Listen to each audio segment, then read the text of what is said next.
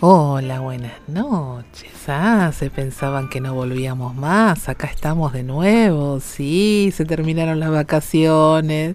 Se vino el frío. Buenas noches a todos nuestros oyentes. Acá estamos como cada miércoles de 21 a 22. Nosotros somos Puentes para Despertar. Buenas noches, Gustavo. Buenas noches a todos en el programa 80. 80. 80 Wow. programas, ¿eh?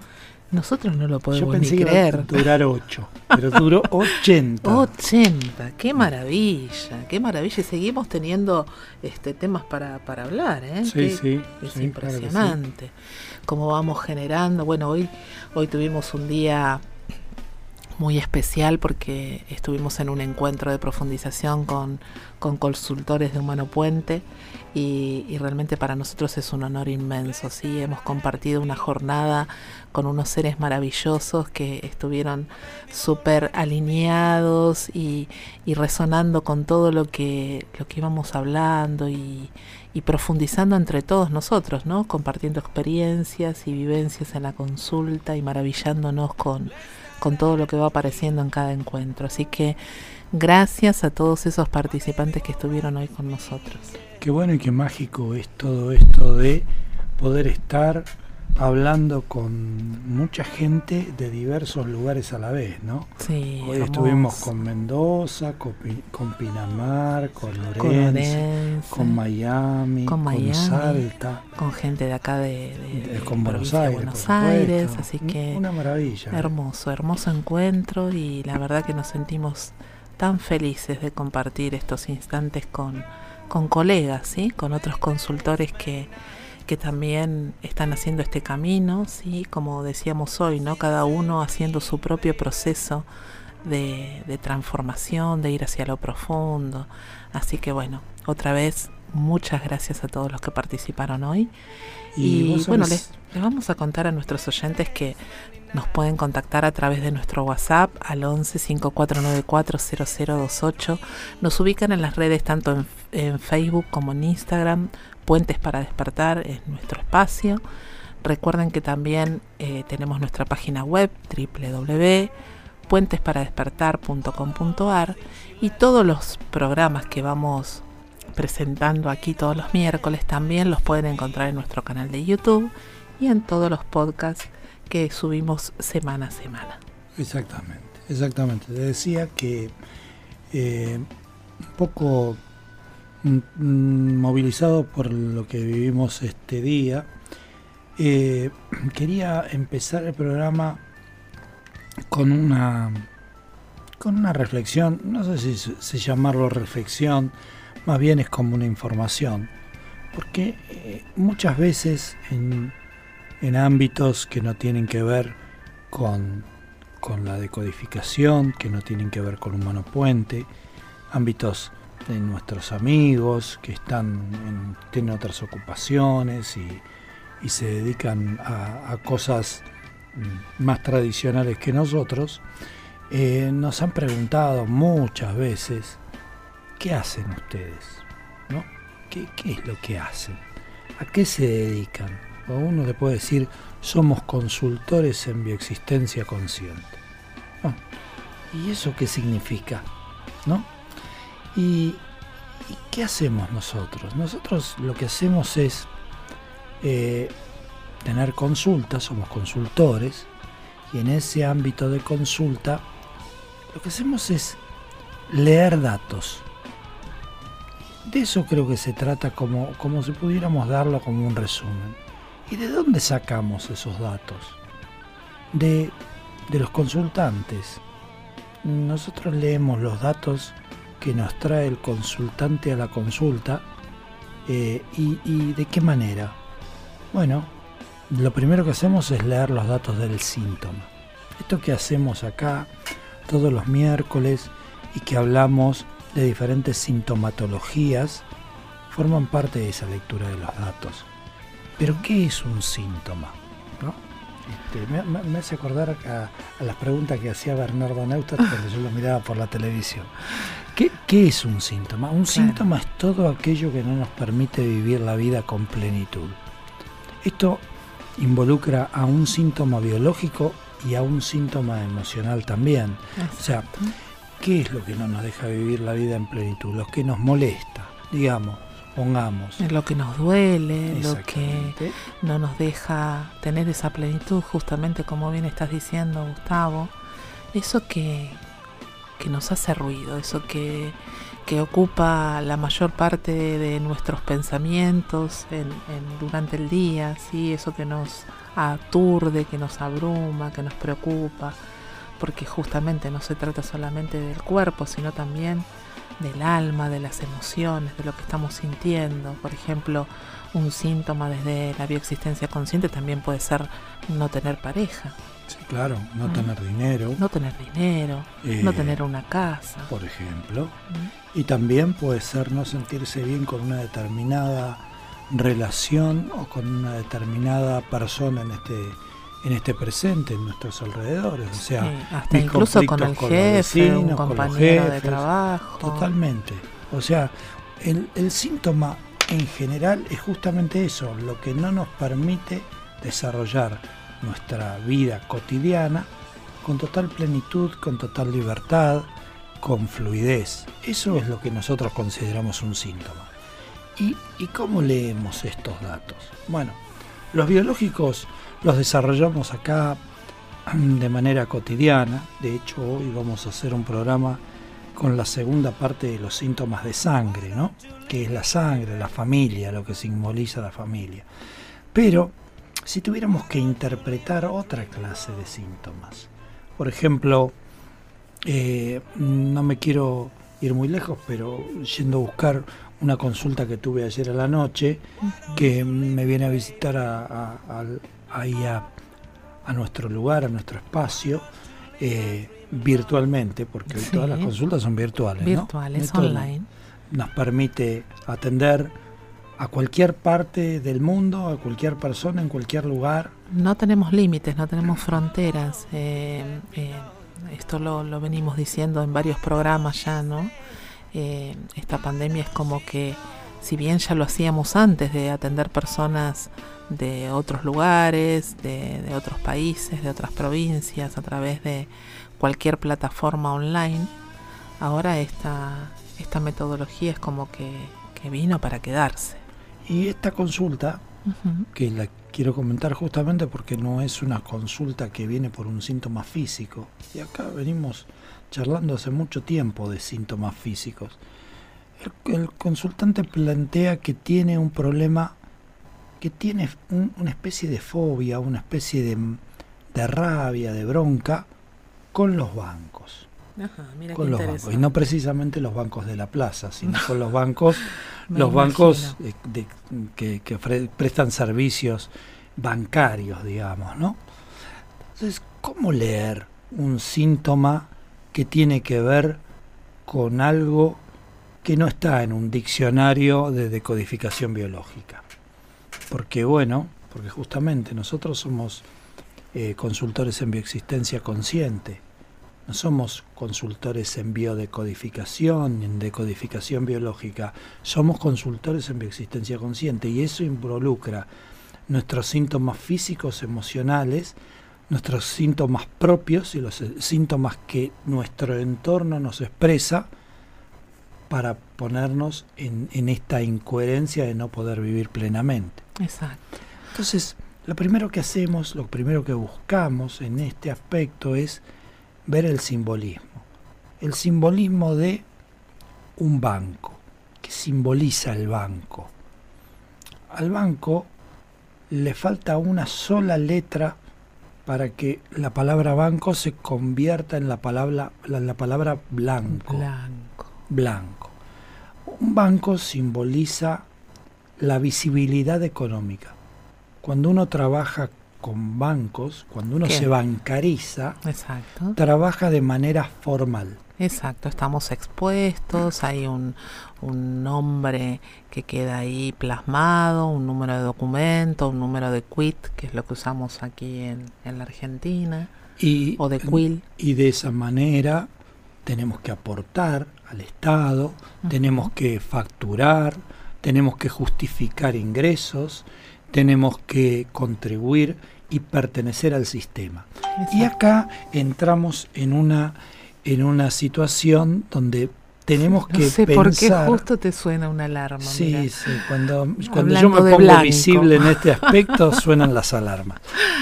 Este, acá nos ponemos en una situación donde eh, la visibilidad, el mostrarnos, el, blanquearnos, en, ponernos en el aspecto formal, nos pone en riesgo. y, de esa manera, ¿y cómo, cómo esa situación se expresa? Se expresa con mi rabia, con mi dificultad, con mi dificultad para relacionarme con una agenda de vencimiento, de pagar los impuestos en tiempo y forma, de poder relacionarme con el banco, ¿no? Este, y esto, esto viene a, a notar varios temas. En principio, eh, lo primero que nos vamos a preguntar en Humano Puente es, estar en el sistema, estar visible, es una cuestión que está de la mano con la biología o es una cuestión antibiológica? ¿Por qué llevamos este concepto a, esta situación, a este concepto de lo biológico y lo, y lo antibiológico? Porque, porque somos parte de esa biología, somos una especie, ¿sí? Somos una especie que, por sobre todas las cosas, desde ese inconsciente biológico que también está en nosotros, vamos a tender a repetir situaciones que para la biología dieron como resultado vida. ¿Sí? Exacto. A eso te referías, ¿no? Claro, y lo que vamos a pensar de manera biológica como especie, si ponernos visible es una conducta biológica o es una conducta antibiológica. Podemos ponernos visible puede tener dos aristas. Por un lado, si nos ponemos visibles, el depredador nos, puede, ver. Exacto. Pero por el otro lado, si no nos ven, no hay ningún padre, ninguna madre que no nos que nos proteja. Que nos proteja, podemos ser abandonados porque no somos vistos, de esto hablamos un poco hoy también en el encuentro. Entonces necesito hacerme ver. Y ponernos visibles tiene una connotación de estar dentro del sistema. Exacto. Y el sistema vendría a ser simbólicamente la manada. Nosotros estamos inmersos en el sistema, podemos estar incluidos en el sistema y si estamos en el sistema, si estamos en la manada, estamos protegidos. Eso es biológicamente correcto, es una conducta biológica. Es biológicamente correcto, es justamente el camino a seguir, ¿no es cierto? Eso es lo que está dando como resultado vida. Recuerden que Unión del clan. la recurrencia de conductas antibiológicas nos terminan llevando a un síntoma. Exacto. Un síntoma se expresa cuando hay en determinados momentos del tiempo, como que si el tiempo se hubiera detenido, como que el tiempo se hubiera clavado y se repite en secuencia conductas antibiológicas. ¿Por qué se repetiría una conducta antibiológica?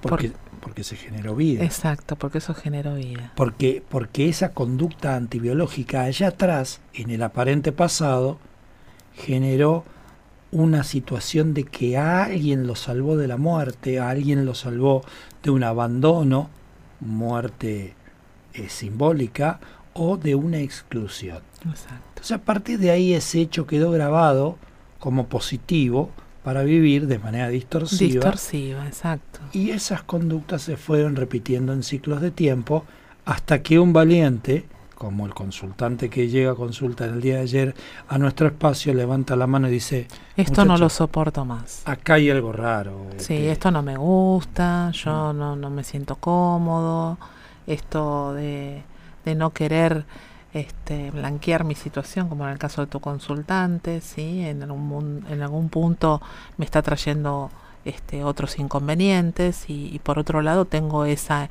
ese impulso inconsciente que me lleva a no querer mostrarme. De esto se trata leer los datos. Exacto. De esto se trata leer los datos. Viene alguien a consulta con un problema, con una situación, y nosotros tenemos que leer los datos de ese síntoma. ¿Son los únicos datos que leemos en consulta? No. Porque el, el consultante viene a la, consulta, primero que viene a sanarme, porque este conflicto que viene a mi consulta no es casual, es mi conflicto, es part, forma parte de mi conflicto. Durante muchísimos años en mi vida yo necesité ponerme al costado del sistema para sentirme seguro.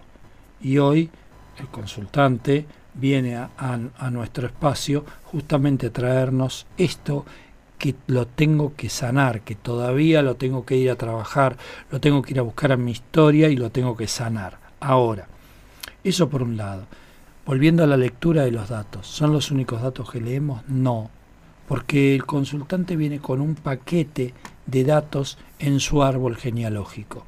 Y en el árbol genealógico vamos a ver sus relaciones en el clan, vamos a ver con quién está relacionado, obviamente con mamá y con la abuela materna siempre estamos relacionados por motivos biológicos, pero a su vez vamos a estar relacionados con aquel tío, con aquel abuelo, con aquel bisabuelo, con aquel tatarabuelo, y vamos a encontrar, como encontramos eh, eh, el día de ayer, una historia que respalde ese, ese comportamiento esto, esto que, que hoy el consultante está expresando en su realidad.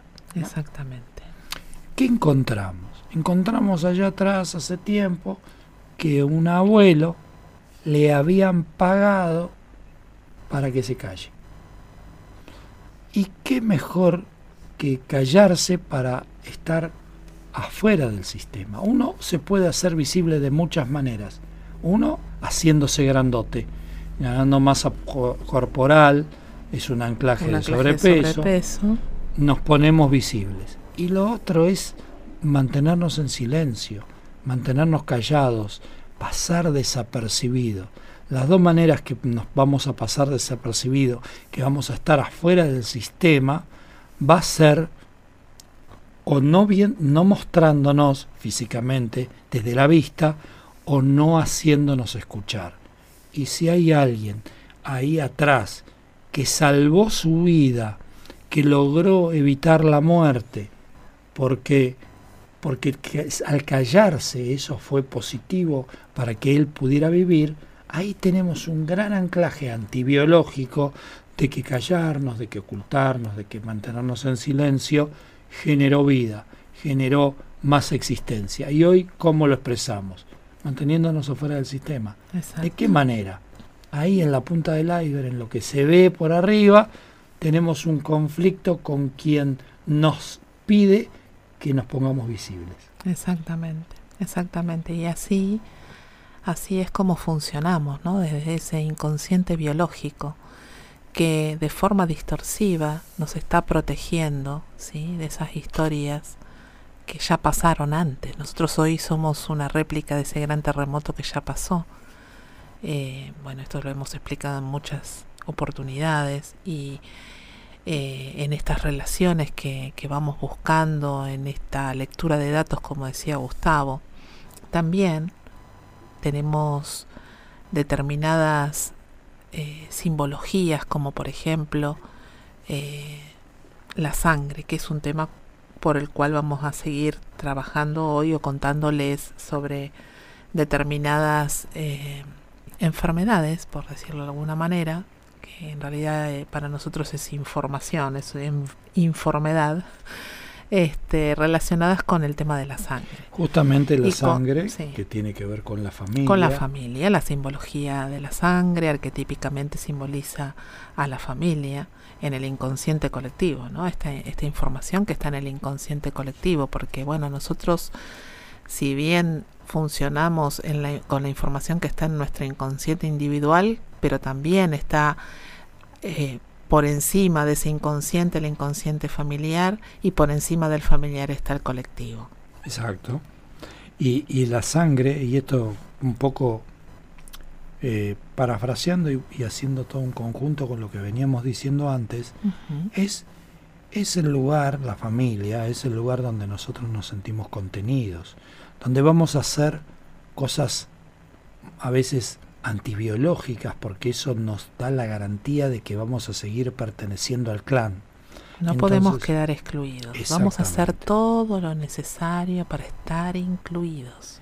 Y vamos a ver ahora con algunas patologías y con algunas expresiones de nuestra biología que qué es lo que hacemos de manera distorsiva para ser incluidos, para pertenecer a esta familia, cómo, cómo solucionamos desde la biología y, y expresamos en el síntoma cuáles son las soluciones alternativas que encontramos para seguir perteneciendo a esta familia. En el programa anterior que estuvimos en vivo, hace unos dos programas atrás, hablamos de la anemia. Cuando hablamos del concepto de la anemia, hablamos de esa desvalorización dentro del rol familiar. La anemia básicamente es esto. Va a hablar de la desvalorización dentro de la familia, dentro del rol familiar. Entonces, cada vez que nos enfrentemos a un conflicto, a una patología que tenga que ver con la anemia, nos vamos a encontrar con esta situación, con alguien que siente que la familia lo rechaza, no lo quiere, no o con alguien que siente que no es útil en esa familia y que no puede llevar adelante. Se siente desvalorizado. En su rol en esa familia. ¿sí? Ahora, en esta máxima expresión de la desvalorización en la familia, aparece una patología aún más grave que, que la anemia en su totalidad, que es, la leucemia. El cáncer el cáncer de la sangre. Eh, que en términos general está asignado a diversas afecciones caracterizadas por una producción de precursores, leucoblastos, glóbulos blancos, en la médula ósea y la sangre. En las leucemias agudas, a la proliferación antes mencionada, se agrega una interrupción de su maduración, lo que implica un exceso de células jóvenes y ausencia de glóbulos maduros. Los glóbulos blancos ejercen la función de defensa. Acuérdense, vuelvo a, tomar esto de los datos y vamos a interpretar cada uno de estos datos, vamos a tratar de desmenuzarlos en cada una de estas circunstancias. Acá ya nos estamos mm, presentando una situación donde no tengo derecho a defenderme, no me puedo defender, ¿ok? No hay, hay, hay una, una impotencia al no, al no poder defenderme porque tengo, estoy produciendo glóbulos blancos eh, mm, débiles, glóbulos blancos que no están maduros. Entonces ahí encontramos algunos de esos anclajes eh, que tienen que ver, algunas de estas tonalidades que tienen que ver con las expresiones de la desvalorización dentro de la familia, porque siempre vamos a estar hablando de esto, de desvalorización en la familia, ¿ok? Y ahí le vamos a encontrar las tonalidades de acuerdo a los tipos de leucemia que tengamos que trabajar. Sí, no perdamos de vista que la sangre arquetípicamente simboliza a la familia. Bueno, por otro lado, sabemos que la leucemia se clasifica en tres grupos, mieloides, monocitarias y linfocitarias o linfoides. Estos son conflictos que aparecen en reparación de una anemia. O sea, ¿qué significa esto de, reparación de una anemia? Eh, suele pasar muchas veces, y esto a muchos oyentes, tanto en vivo como, como de manera diferida por los medios que nos escuchan después, eh, les, va a les va a resonar mucho. Cuando empezamos a trabajar eh, una determinada afección, en la etapa de la cuarentena, esa afección se agrava. Digamos, estamos trabajando un miedo y ese miedo se exacerba. Estamos trabajando una afección eh, como hoy hablábamos en el grupo, una artritis y en el medio de la consulta eso, la artritis, el dolor aparece con, con, mayor, con mayor fuerza. Y cuando uno repara una anemia, suele aparecer un agravamiento. ¿Y cómo es ese agravamiento? A través de una patología, una sintomatología similar a la leucemia, que es una leucemia, por supuesto. Entonces, es un conflicto que aparece en fase de reparación de una anemia. Cuando uno toma conciencia de que está viviendo en un hábitat absolutamente desvalorizado, aparecen estos conflictos de leucemia. Por ende, todos estos conflictos de leucemia van a tener los mismos resentires que los conflictos de anemia, pero en un grado superior. Exactamente, pero cuando hablamos de reparación, no significa que estamos reparando nada. Esto lo van a escuchar en, varios de nuestros programas, ¿sí? Acá no es como en el taller mecánico que la simbología de la reparación significa que voy al taller, le arreglan lo que está descompuesto y está reparado. Acá fase de reparación significa que el conflicto ya lo viví. Claro, ya lo viví, ya lo, ya, lo pasé. Ya lo pasé. Ya, ya estoy desvalorizado en esta familia. Ya, ya siento que, no me consideran, que me tratan mal, que no, que no me tienen en cuenta, que no soy incluido, que no me ven, todas estas situaciones que hablan de desvalorización, que no me quieren, que prefieren a mi hermano, que prefieren a mi hermana, todas estas situaciones de que soy el último orejón del tarro, como diría este, mi, mamá, tu mamá, mi suegra. Este, eh, es una frase típica de mi mamá, el último orejón del tarro. Y de hecho es la última hija, ¿sí? la número nueve, en teoría. El último orejón del El último orejón del tarro. Em, bueno, mientras estaba escuchándonos decir todo esto, también estaba pensando que puede haber personas que están escuchando, como por ejemplo mi mamá, ¿sí? y que se siente el último orejón del tarro, pero sin embargo no tiene este síntoma. Por lo tanto, otra de las cosas que hay que tener en cuenta es que podemos tener el conflicto, pero eso no significa que vayamos a tener el síntoma. ¿Mm? No vamos de la historia al síntoma, sino vamos del, síntoma, a la historia. Esto siempre es así, simplemente que de manera didáctica acá estamos contando la historia correspondiente al síntoma. Pero historias tenemos todos y no todos tenemos los síntomas. Si todos tuviéramos síntomas, de acuerdo a las historias que tenemos, no habría vida en el planeta. Bueno, entonces, ¿cuáles son los conflictos que aparecen con la leucemia? ¿Cuáles son los conflictos característicos de, eh, de una leucemia? Bueno, uno de ellos es la desvalorización muy grande de sí mismo y en relación a la familia y al linaje de sangre. Otro es la desvalorización por no poder alcanzar el nivel de exigencia de los padres, por ejemplo. Solo tengo valor si sigo siendo un niño, no tengo derecho a crecer. Si me hago mayor corro riesgo de morir. Acuérdense de lo que hablamos antes de la maduración de los glóbulos y de la producción de glóbulos inmaduros. Por eso esto de si sigo siendo niño está bien, si me hago mayor, si me hago maduro, corro, riesgo, riesgo de morir. Exacto. También puede estar hablándonos de una ausencia de padre, el niño se siente solo en el interior del clan y un conflicto de incapacidad en la protección. ¿sí? No me siento capaz de proteger.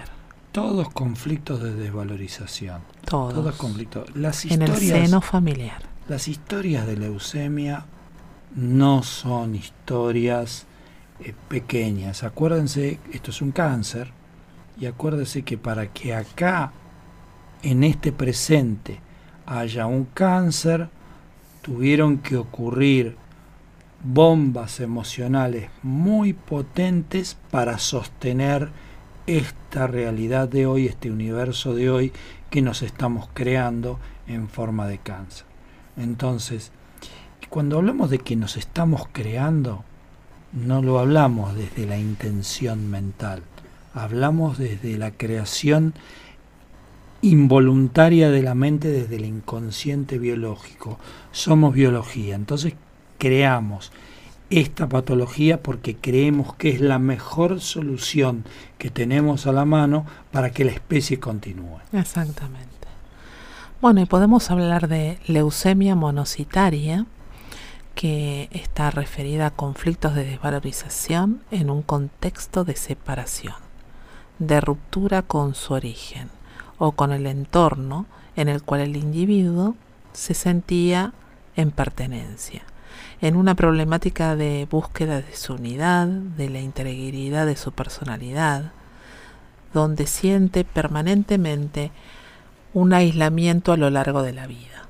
Ok, ahí vamos a buscar todo ese significado que nos viene a traer los monocitos y, y la leucemia que afecta a estas células en particular. Exactamente. Después tenemos leucemia mieloide, estamos hablando en este caso de un grave conflicto de desvalorización de sí mismo, siempre de sí mismo, en relación con la imposibilidad de realizar un proyecto. ¿Sí?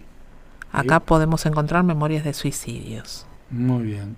Sí, nosotros quizás con esta definición de las memorias de suicidios no resonamos tanto, eh, porque sabemos que para que haya un suicida en el clan se tienen que estar dando determinadas circunstancias que ya se repitieron antes cuando apareció otro suicida antes. Entonces, como todo. no nos, es un es como un como un desarrollo de formato alérgico pero transgeneracional. Este, Hoy justamente también hablamos de este tema de, los suicidios en el encuentro. Después tenemos la leucemia linfocítica. Debo rejuvenecer mis defensas naturales. Debo unir mis fuerzas para poder despegarme de mi rabia para defenderme. Estamos hablando de un conflicto de desvalorización en el linaje de sangre, como es todo lo que tiene que ver con leucemia, relacionado al reconocimiento, al no sentirme reconocido. Acuérdense que lo que estamos hablando en este caso específicamente de los glóbulos blancos. Entonces siento que mis glóbulos blancos no sirven, los debo rejuvenecer, los debo renovar. Esos glóbulos blancos al tener una leucemia son inmaduros, ¿no? Entonces tengo que unir fuerzas para poder despegarme de esta rabia. Pero a su vez, como estoy desvalorizado y si, si, si esta rabia se desarrolla, yo se rompe la familia, entonces yo los debilito para justamente no poder expresar esta rabia. Me hacen acordar mucho a los conflictos de glomerulonefritis, que uno eh, va eliminando a través de la orina las proteínas para no sentirse fuerte, porque si se siente fuerte, rompe todo lo que tiene alrededor. Necesito de, despojarme de esa energía, ¿sí? Porque si tengo toda esa proteína encima, mato a alguien. Sí, sí, es un conflicto de sentirse controlado. Totalmente.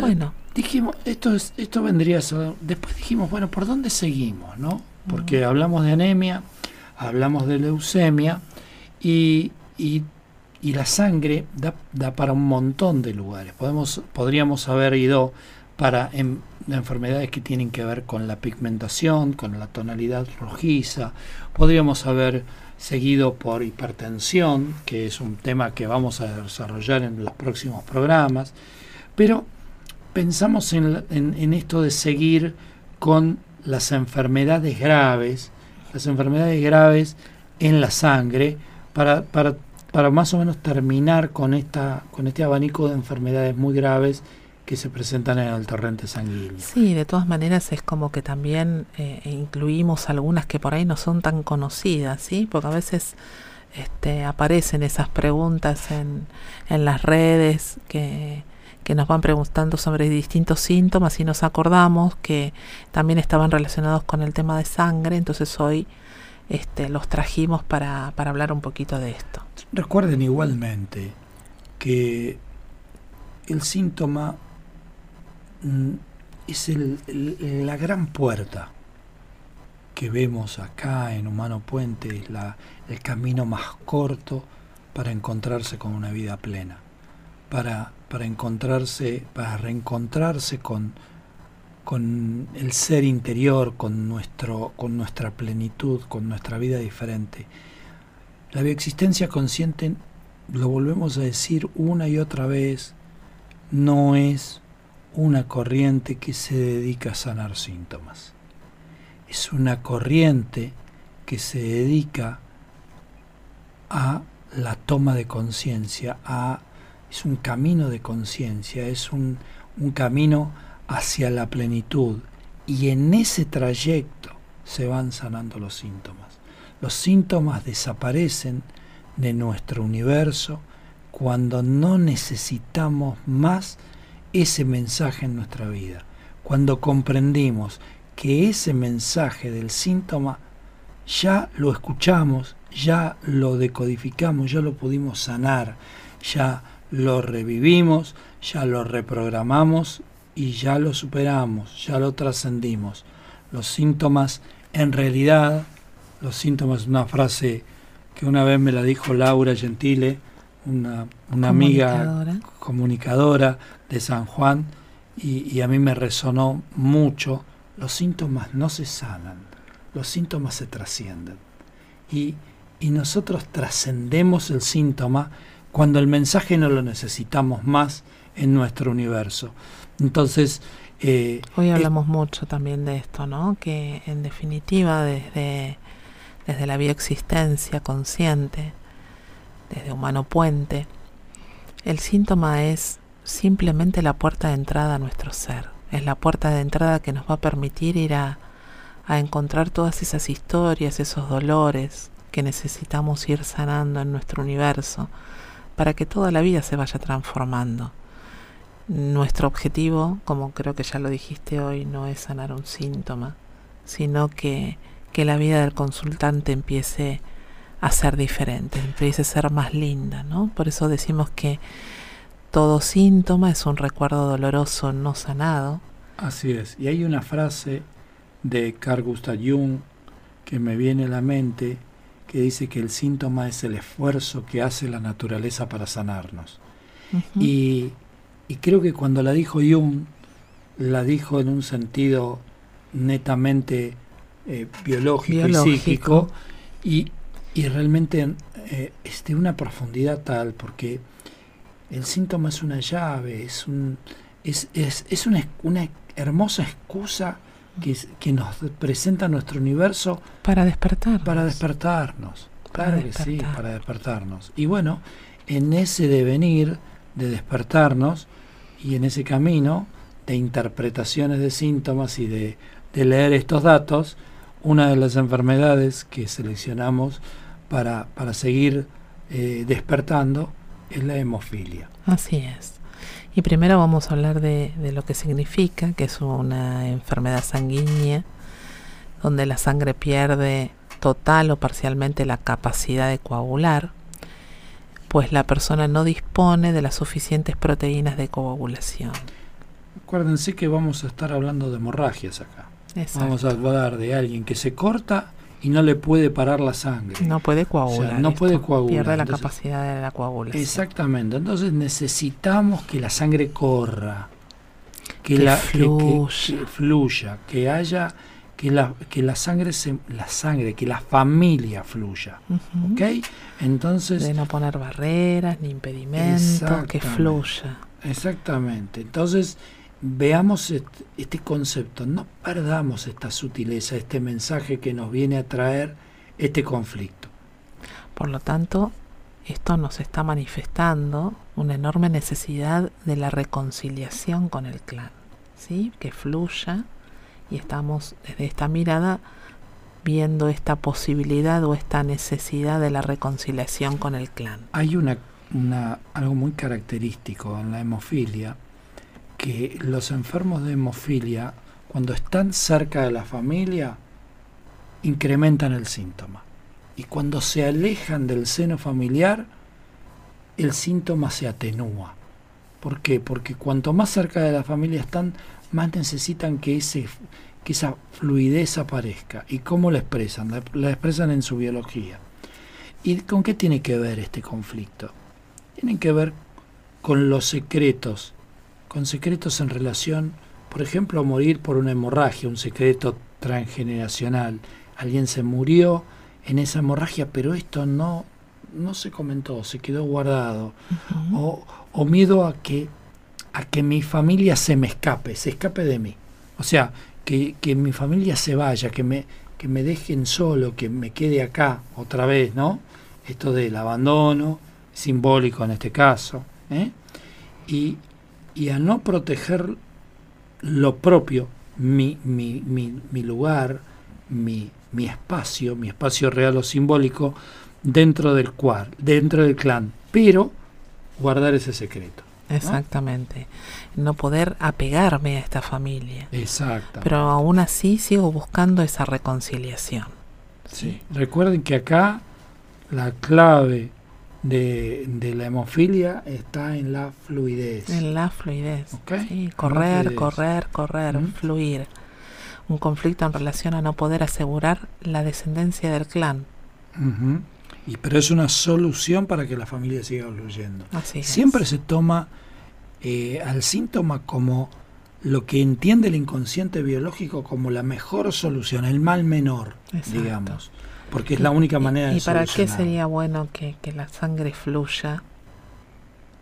Porque puede haber un conflicto de miedo a morir, ¿sí? Por un coágulo o una trombosis. Justamente por este yin y yang, ¿no? Esto, o sea, acá necesitamos que fluya porque allá atrás no fluyó. Se trabó esto del, del, paraguas en el desierto que comenta siempre Pablo, y digo, ando con el paraguas en el desierto, y digo, ¿para qué quiere un paraguas en el desierto? Y resulta que el que necesitó el paraguas fue el abuelo, que estuvo totalmente desprotegido en la, en la tormenta. ¿Y cuál sería la antítesis? O sea, el, el, si este es el yan, la, la, la, la, hemofilia es el yan, las hemorragias son el yan, ¿cuál sería el yin? El yin es la trombosis. La trombosis, exactamente. El, el, impedir que la sangre fluya, justamente, ¿sí? Estamos hablando de la formación de, de, un coágulo de sangre y el posterior bloqueo de esa vena o de esa arteria. Exactamente. Y la, la, la trombosis eh, va a hablar de, de, de, un sentido biológico que tiene que ver con el taponamiento. ¿no? Exacto. O sea, las venas cuando las venas se taponan, eh, las venas son las encargadas de llevar la sangre sucia para ser limpiada nuevamente, para ser oxigenada nuevamente hacia el corazón. Este, y esa es la función de las venas. Y si las venas se tapan, es porque justamente estamos impidiendo de que la sangre se limpie, que se limpie que la se limpie la familia. Acuérdense, siempre lo simbólico, ¿no? Estamos hablando de sangre, estamos hablando de familia. Y si el sentido biológico eh, relacionado con, la, simbología de las venas es de la limpieza, justamente la función de las venas es limpiar esa sangre, entonces es la simbología de limpiar la familia. Y en el caso de las arterias es el de llevar el alimento. Exactamente. Así que sí, si en el lugar de las venas lo que se, taponan son las arterias, estamos en un conflicto de que estamos impidiendo llevar el alimento. ¿Pero a dónde? A la parte del cuerpo donde la, arteria se está direccionando, donde se está produciendo ese trombo, donde se está produciendo esa obstrucción. Por ejemplo, si hubiera un trombo en el cerebro, ¿de qué estaríamos hablando? estaríamos hablando de impedir usar esa parte del cuerpo para descubrir un misterio del clan, por ejemplo. Por ejemplo, estamos tomando la decisión de manera inconsciente, estamos creando la, una dificultad para que el cerebro se conecte porque hay un riesgo de que descubra una determinada situación en el clan, que mejor no verla, que mejor no enterarse. Como también eh, e, en, esto del conflicto de suciedad familiar que hablábamos antes, me siento ahogado, por ejemplo, en esta familia, es como si te cansaras de limpiar y al final la basura termina tamponando la salida, ¿no? Eh, me, hace acordar mucho, o, me lo imagino como esa, esas tuberías que se terminan llenando con, con, las hojas que caen de un árbol, ¿no? Y, y, que el agua de la lluvia no puede después salir, bueno, me lo imaginé de esa manera. Sí, acuérdense que, que este conflicto siempre va a estar muy relacionado con la parte del cuerpo que está afectando. Exacto, siempre vamos a mirar qué parte del cuerpo es la que está afectada. Eh, eh, eh, la, trombosis es importante poder detectarla, primero, si es en vena o si es en arteria, y segundo, qué vena y qué arteria, qué está afectando, cuál es el sector del cuerpo este, que está afectando. Es, es un conflicto que tiene que ver con, con la retención del amor, ¿eh? con retener eh, eh, el amor, pero visto desde la parte afectada. Por ejemplo, si, si tengo una trombosis en la pierna, yo no me puedo alejar de un determinado lugar porque acá me siento bien, me siento, me siento cobijado, entonces el cuerpo me está protegiendo de mi posibilidad de irme. Me tengo que quedar en este lugar. El inconsciente biológico está interpretando que si me voy, se corre riesgo de romper esta relación familiar. Se corre riesgo de, de que esta familia no fluya. Volvemos a decir, acá hay que retener porque está fluyendo demasiado, nos estamos alejando demasiado, entonces lo que hay que hacer es que evitar, evitar que fluya. Exactamente lo, lo contrario a lo anterior que vimos en la hemofilia. Bien. Y podemos estar hablando de una trombosis arterial como conflicto de no poder contar con mis hijos, por ejemplo. O mi familia me impide conquistar un territorio alejado, distal, ¿sí? Y si aparece en una arteria pulmonar sería un conflicto de no sentirse perdonado por la familia. Totalmente. ¿Qué pasa si la trombosis es una, es, es una trombosis venosa? También nos puede encontrar alguna coloratura de no poder contar, por ejemplo, con mis padres, ¿no? No puedo, no puedo volver a casa. Y no puedo, entonces, como no puedo volver a casa, esto es típico de las varices, ¿no? Las varices son trombosis y las varices tienen este, este mensaje. Ya vamos a ir específicamente a lo que es las varices, pero las varices nos cuentan esa historia de no poder volver. ¿Y por qué no puedo volver? Porque a veces no puedo contar con mis padres, no puedo volver porque, porque entro en este conflicto de no puedo contar con ellos. Es, es como si me impusiera un castigo porque le fallé a la familia. Porque siento que le fallé a la familia. Exactamente, totalmente. Bien, bien, Gus. Eh, mm, otra de las, de las enfermedades este, que, que nosotros eh, elegimos este, para, para hablar en el día de hoy. Eh, que nos están preguntando por ese síntoma justamente. ¿eh? Muy bien, entonces vamos a hablar de HIV. Exacto, pero primero espera que... Pero, pero el, el HIV es bastante controversial en cuanto a identificarlo como enfermedad, porque la enfermedad vendría a ser el SIDA y el HIV tiene que ver con la seropositividad. Parece sutil esta, esta situación, pero no lo es tanto.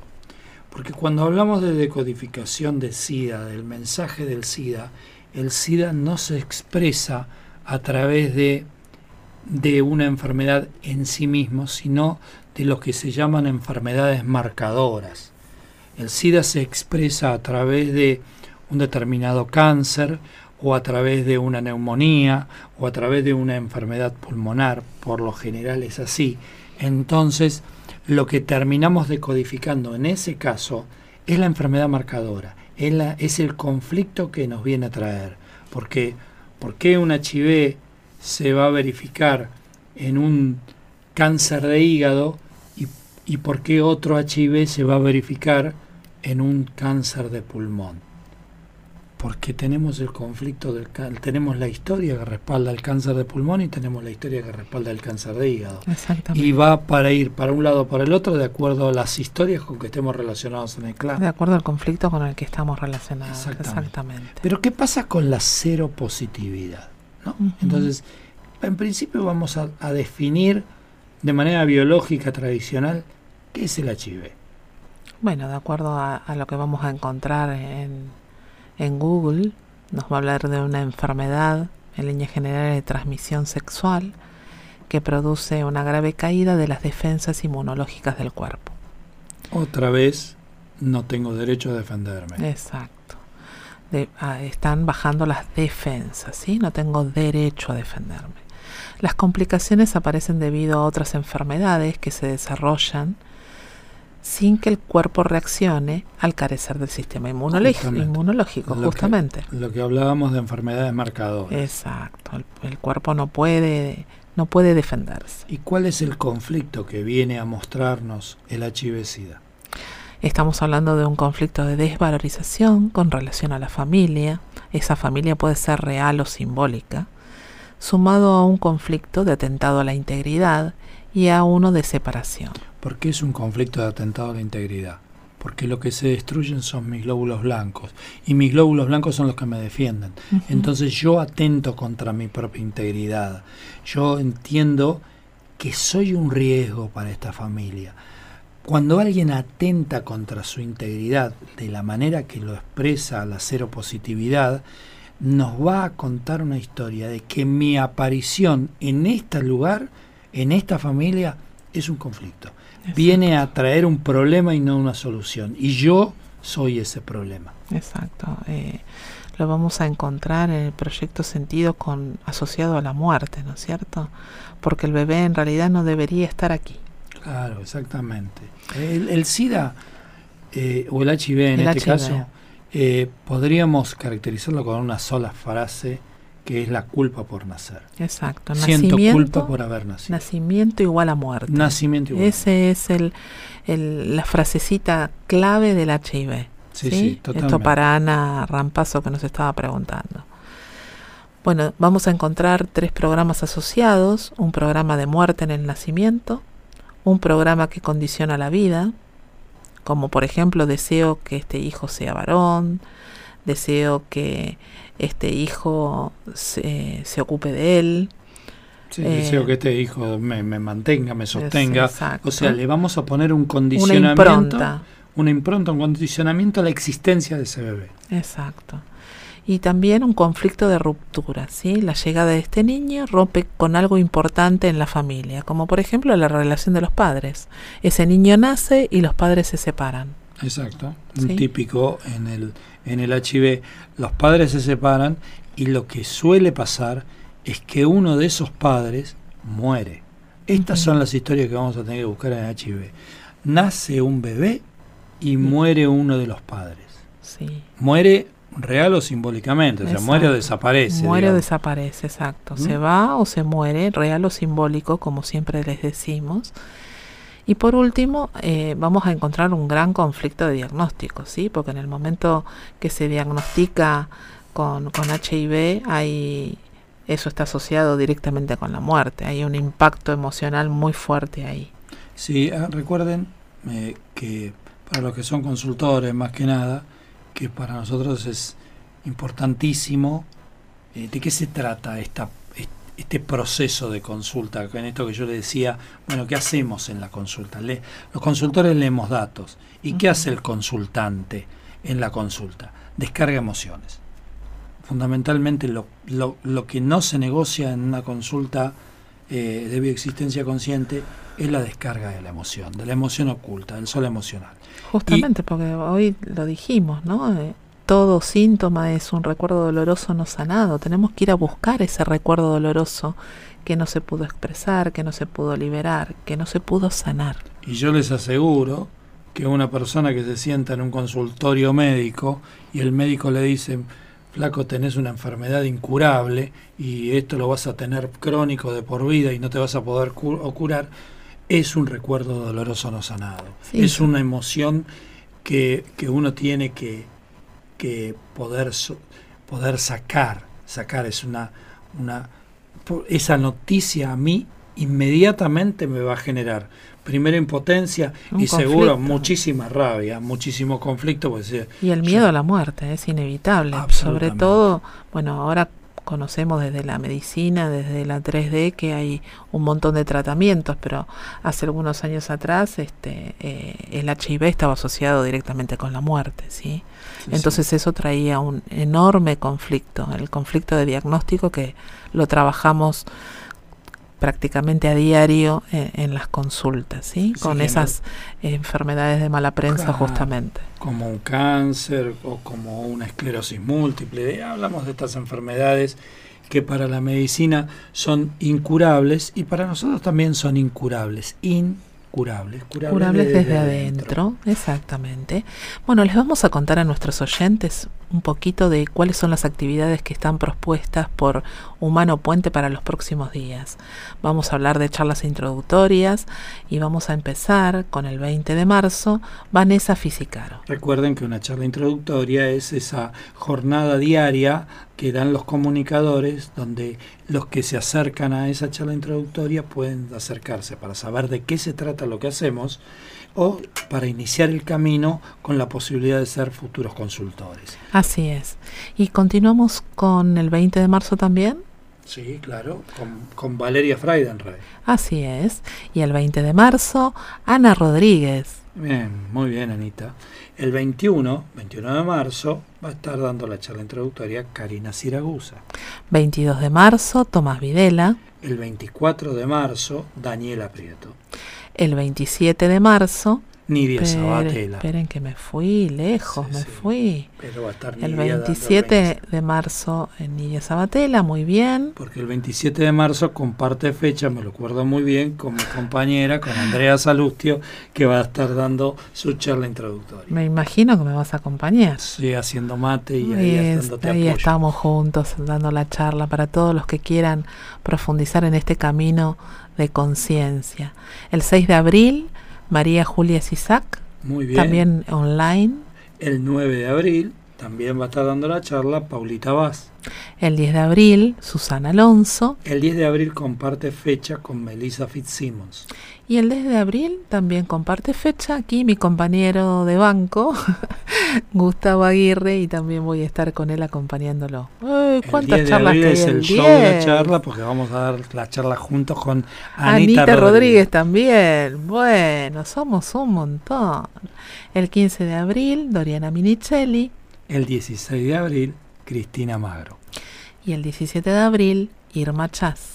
Y el 22 de abril cerramos abril por ahora con, la charla introductoria de Karina Sánchez. Muy bien, bueno, entonces les contamos en la página www.humanopuente.com.ar van a encontrar todas estas charlas introductorias, ¿sí? que es cómo iniciar el camino, ¿sí? Y en otra solapita, que también, esto tiene que ver con las actividades, ¿sí? En actividades, cómo iniciar el camino, están todas las charlas introductorias, pero también ahí van a encontrar una solapita que dice consultores para todos aquellos que quieran empezar a, descubrir qué, mensaje les trae el síntoma que, que hoy a lo mejor los está de alguna manera molestando, no exacto, no teniendo una vida plena. Bueno, a quienes se animen y tengan ganas de, de ir a una consulta, ahí pueden encontrar un consultor. Bueno, en este, en este momento no hay fronteras, así que pueden buscar un consultor de donde sea, porque se pueden atender de manera online. También hay quienes atienden en forma presencial, sí, en algunos lugares. Bueno, y por otro lado, para quienes quieran hacer el camino Humano Puente, también hay un videíto al principio en, en la página de Humano Puente, donde les indican cómo se hace el camino, cuál es la forma en que pueden comenzar por este camino de conciencia. Perfecto. Bueno, eh, este programa 80 ha sido un programa eh, sanguíneamente familiar este, y espero que, que haya satisfecho sus expectativas y, esperamos que sí. esperemos que sí y vamos a continuar con, con la familia, con la sangre, con, en los próximos programas con otras clases de conflictos como hipertensión. Sí, vamos a seguir con sangre. Sí, vamos a seguir con sangre. Bueno, tenemos la sangre en el ojo. veremos, veremos, veremos, porque bueno, a lo mejor hay algún otro. Bueno, seguramente va a haber algún, hay algún invitado también. Es probable, es probable. Todavía no lo tenemos muy, muy decidido cómo va a ser el próximo programa, pero bueno, sabemos que que los esperamos acá el próximo miércoles de 21 a 22. Nosotros somos Puentes para Despertar, nos ubican en las redes como Puentes para Despertar, en Facebook, en Instagram, en nuestra página web y en YouTube. Y también a nuestro WhatsApp al 1154940028. Gracias Cari en los controles. Otra cosita, Cari, feliz cumpleaños el viernes para vos y para mí. Ahí está, porque bueno, estamos acá dando una nueva vuelta al sol el viernes, así que feliz cumpleaños para nosotras. Muy bien, feliz cumpleaños, pero no se festeja por adelantado. No, no, no, solamente les estamos avisando para, bueno, todos los que nos quieran saludar, acá estamos. Muy bien, muy bien. Bueno, nos vemos la próxima semana. Los esperamos acá el miércoles próximo de 21 a 22. Y como siempre le decimos, a, seguir, sanando, juntos. Chau, chau.